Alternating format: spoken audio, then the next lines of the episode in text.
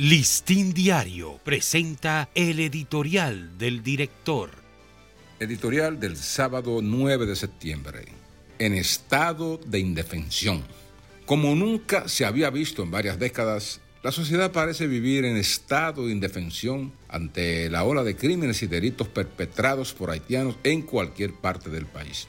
Pequeñas comunidades pobladas por ilegales son escenarios frecuentemente de episodios que involucran a haitianos en robos, violaciones, asesinatos o reyertas violentas. No solo se manifiestan contra patrones que los han contratado para tareas agrícolas o domésticas, sino hasta contra las autoridades de migración o de la policía cuando estas últimas realizan o intentan hacer redadas.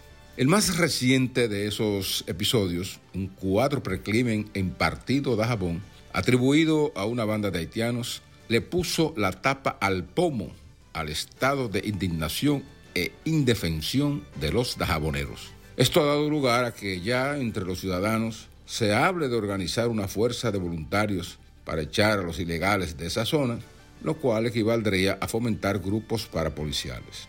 Y hasta ahí no deberíamos llegar porque abriríamos las puertas a la formación de grupos radicalizados que le darían al odio una vía franca y peligrosa para desfogar su repudio a tales tropelías.